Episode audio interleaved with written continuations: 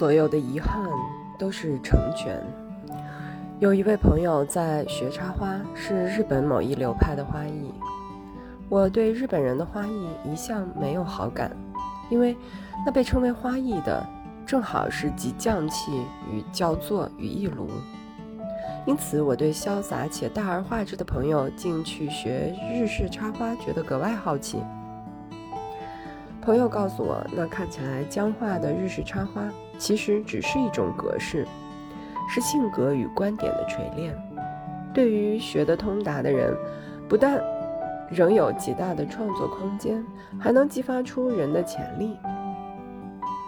他说，插花和禅一样，表面上有最严苛的形式，事实是在挖掘最大的自由。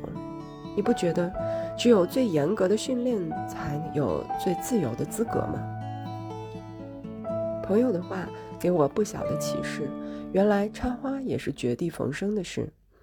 凡是绝地逢生，就如悬崖断壁上的兰花，或污泥秽地轻放的莲花，或是默默黄沙里艳红的仙人掌花一般，既刺人眼目，又具禅的精神。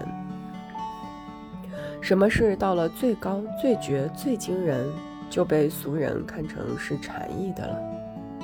学插花的朋友说，说起他学插花获益最大的一件事。我刚学插花时，老师教怎么插，我们就怎么插。三个月以后，我才发现，老师每次插的花不是一朵、三朵、五朵，就是七朵、九朵，几乎没有二四六八的。我心里起了疑情，双双对对不是很好吗？为什么插花都要单数呢？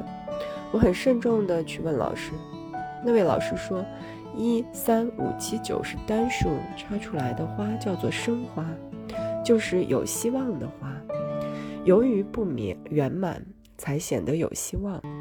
双双对对的插花是死花，因为太满了。